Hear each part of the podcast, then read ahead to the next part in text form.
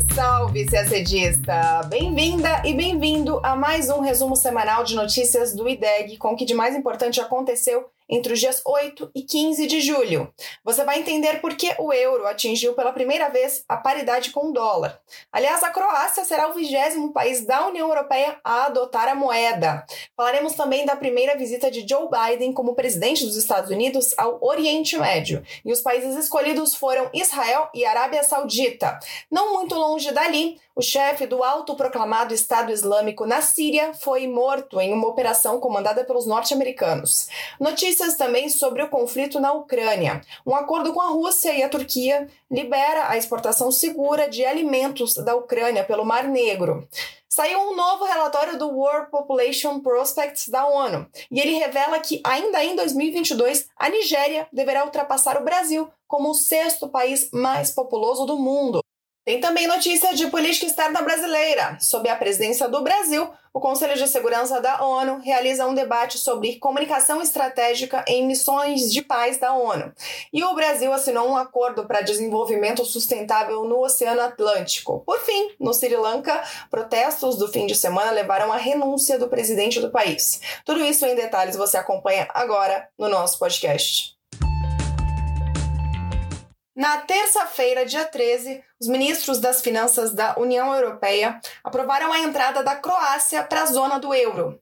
A Croácia, que é um Estado membro do bloco desde 2013, será o vigésimo país a adotar a moeda comum a partir do dia 1 de janeiro de 2023. Essa é a primeira expansão da zona do euro desde 2015. Quase todos os demais membros da União Europeia que não adotaram o euro ainda só não fizeram isso porque ainda não se adequaram às condições exigidas pelo bloco. São, em sua maioria, países que entraram depois de 2002, quando o euro foi adotado. São eles Bulgária, República Tcheca, Hungria, Polônia, Romênia e Suécia, que entrou antes de 2002, a Suécia, mas que também se comprometeu a aderir ao euro. A única exceção aqui é a Dinamarca, que entrou bem antes, em 1973, e que, na ocasião da adoção do euro, diferentemente da Suécia, optou por manter a moeda nacional. A Dinamarca, então, é o único país da União Europeia que não tem o compromisso de adotar o euro. Por falar nele, também nesta semana, o euro alcançou paridade com o dólar pela primeira vez em 20 anos desde que a moeda europeia passou a circular. As duas moedas atingiram o mesmo valor na terça-feira, dia 12, o que representa uma desvalorização de 15% do euro no último ano. Essa queda forte no valor do euro tem tudo a ver com a crise energética na Europa causada pela invasão russa da Ucrânia. Em meio à incerteza sobre a continuidade do fornecimento de gás russo, há temores de uma recessão econômica na Europa. Isso sem falar na alta inflação, que não é exclusividade da Europa, mas de grande parte do mundo, como uma consequência da retomada da economia depois da pandemia de Covid-19. Além disso, as taxas de juros estão subindo muito mais rápido nos Estados Unidos do que na Europa, e isso atrai capital para a economia norte-americana. Já o Banco Central Europeu não pode subir tanto a taxa de juros porque a economia europeia está mais fragilizada do que a norte-americana. Enquanto isso, a inflação na zona do euro apresenta o um nível mais alto desde o início dos registros, 8,6%.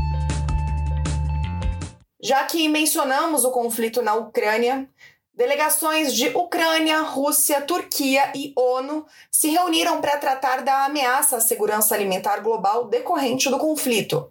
No dia 13, quarta-feira, as partes chegaram a um acordo para liberar a exportação segura de alimentos que vêm da Ucrânia e passam pelo Mar Negro.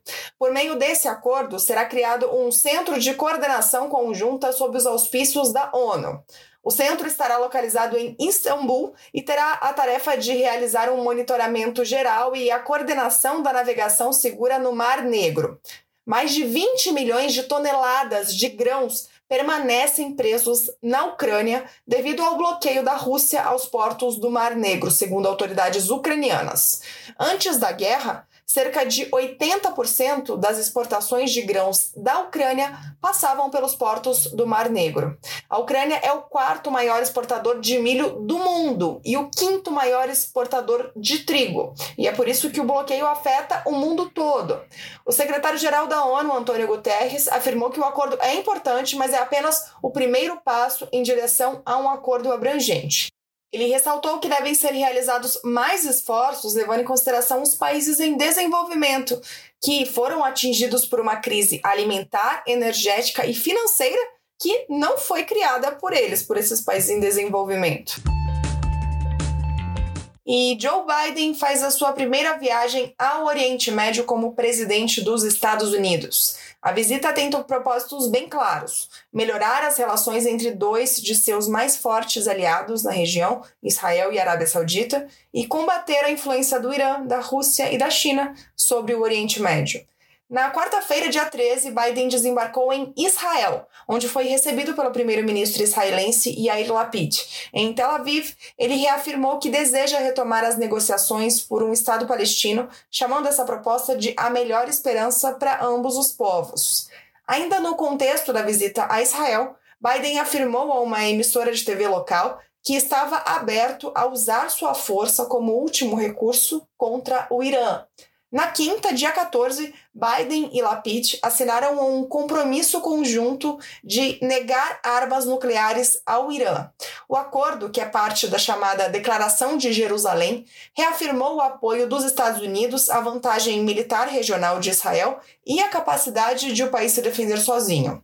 Na sexta, dia 15, Biden se encontrou com o presidente da Autoridade Nacional Palestina, Mahmoud Abbas, em Belém, na Cisjordânia. Foi a primeira conversa de um presidente norte-americano e um líder palestino desde o governo Barack Obama. No encontro, os dois líderes debateram soluções para os conflitos entre Israel e Palestina. A base indicou que a opção da criação de dois estados não vai durar para sempre.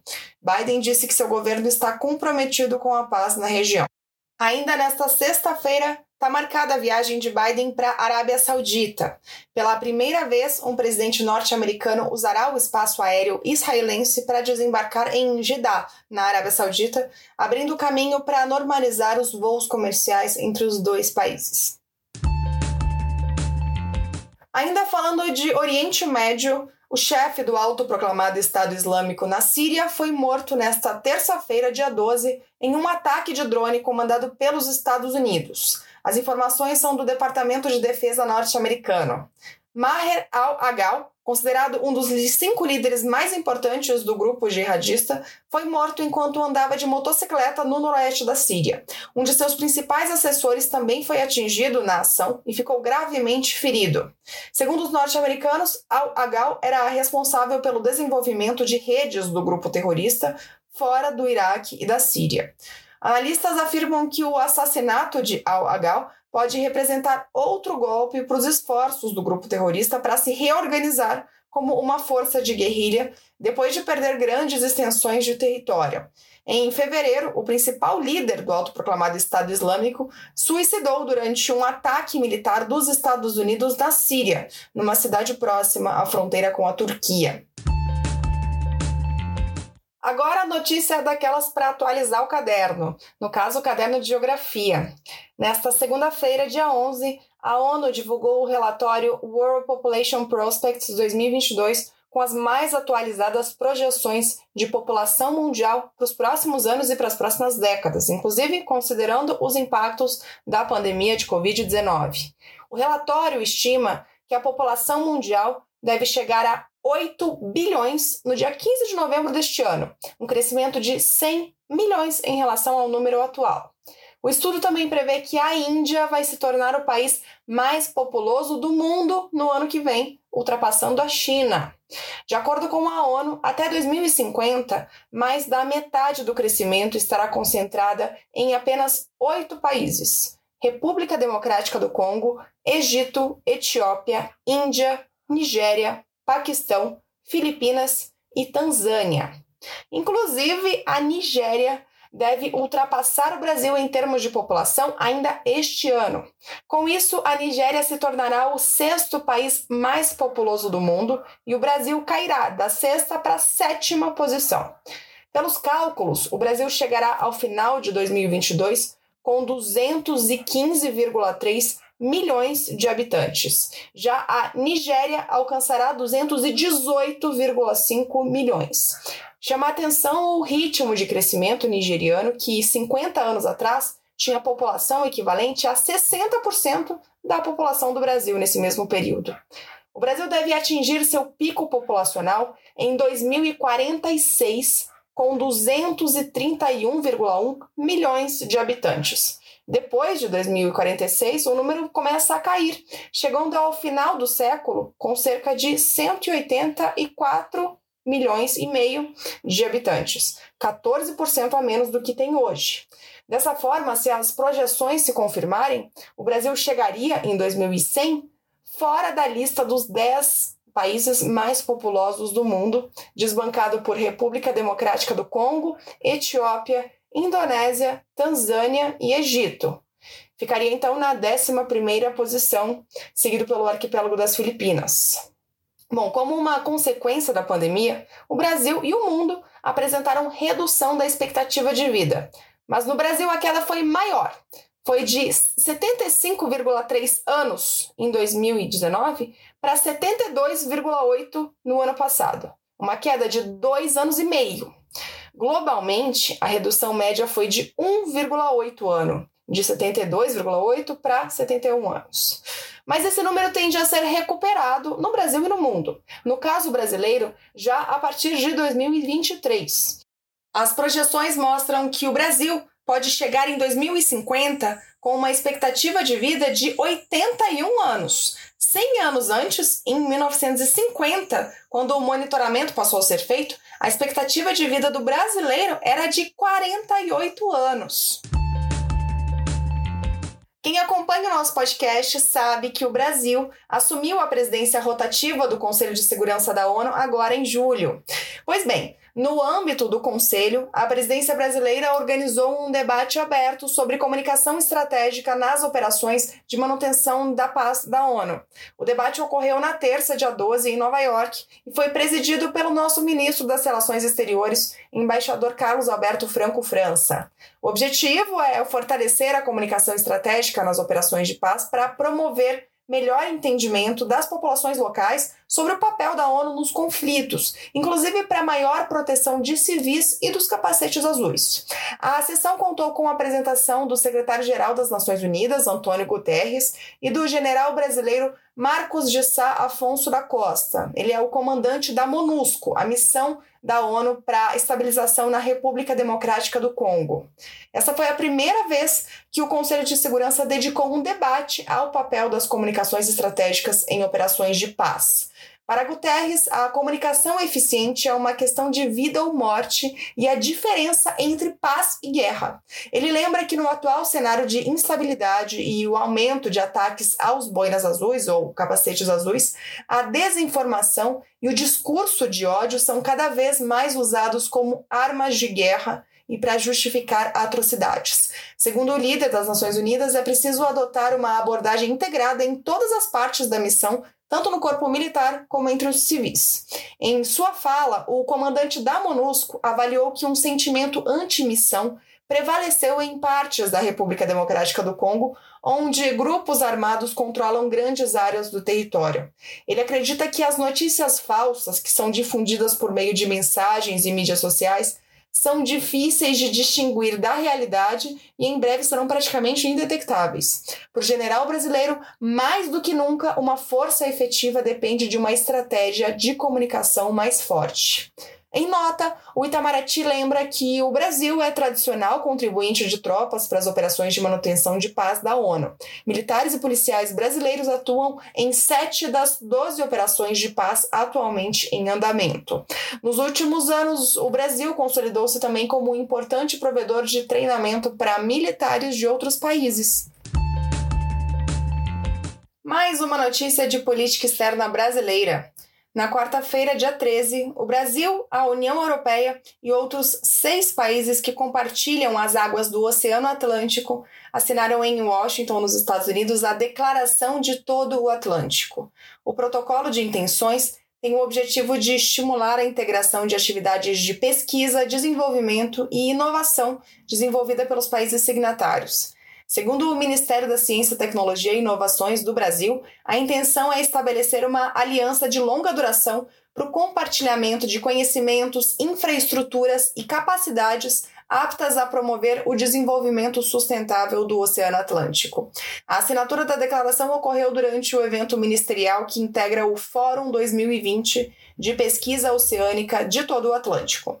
Além do Brasil e do Bloco Europeu, África do Sul, Argentina, Cabo Verde, Canadá, Estados Unidos e Marrocos assinaram a declaração. E por fim, falamos da instabilidade política no Sri Lanka.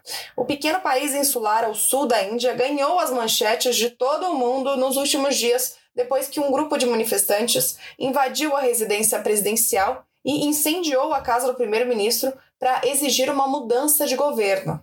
Imagens mostraram alguns dos manifestantes, inclusive, nadando na piscina presidencial. Os protestos no Sri Lanka, que já duram meses, são motivados em grande parte pela crise econômica, que é a pior da história do país. Na esteira dessa crise estão a escassez de combustíveis e a inflação descontrolada, em meio a alegações de corrupção no governo. Os manifestantes vinham pedindo justamente a renúncia do presidente e do premier. Após o ápice dos protestos no último fim de semana, o presidente do Sri Lanka, Gotabaya Rajapaksa, fugiu primeiro para as Ilhas Maldivas e depois para Singapura, onde, nesta quinta-feira, apresentou uma carta de renúncia. O parlamento deve organizar uma eleição indireta de um novo presidente em 20 de julho.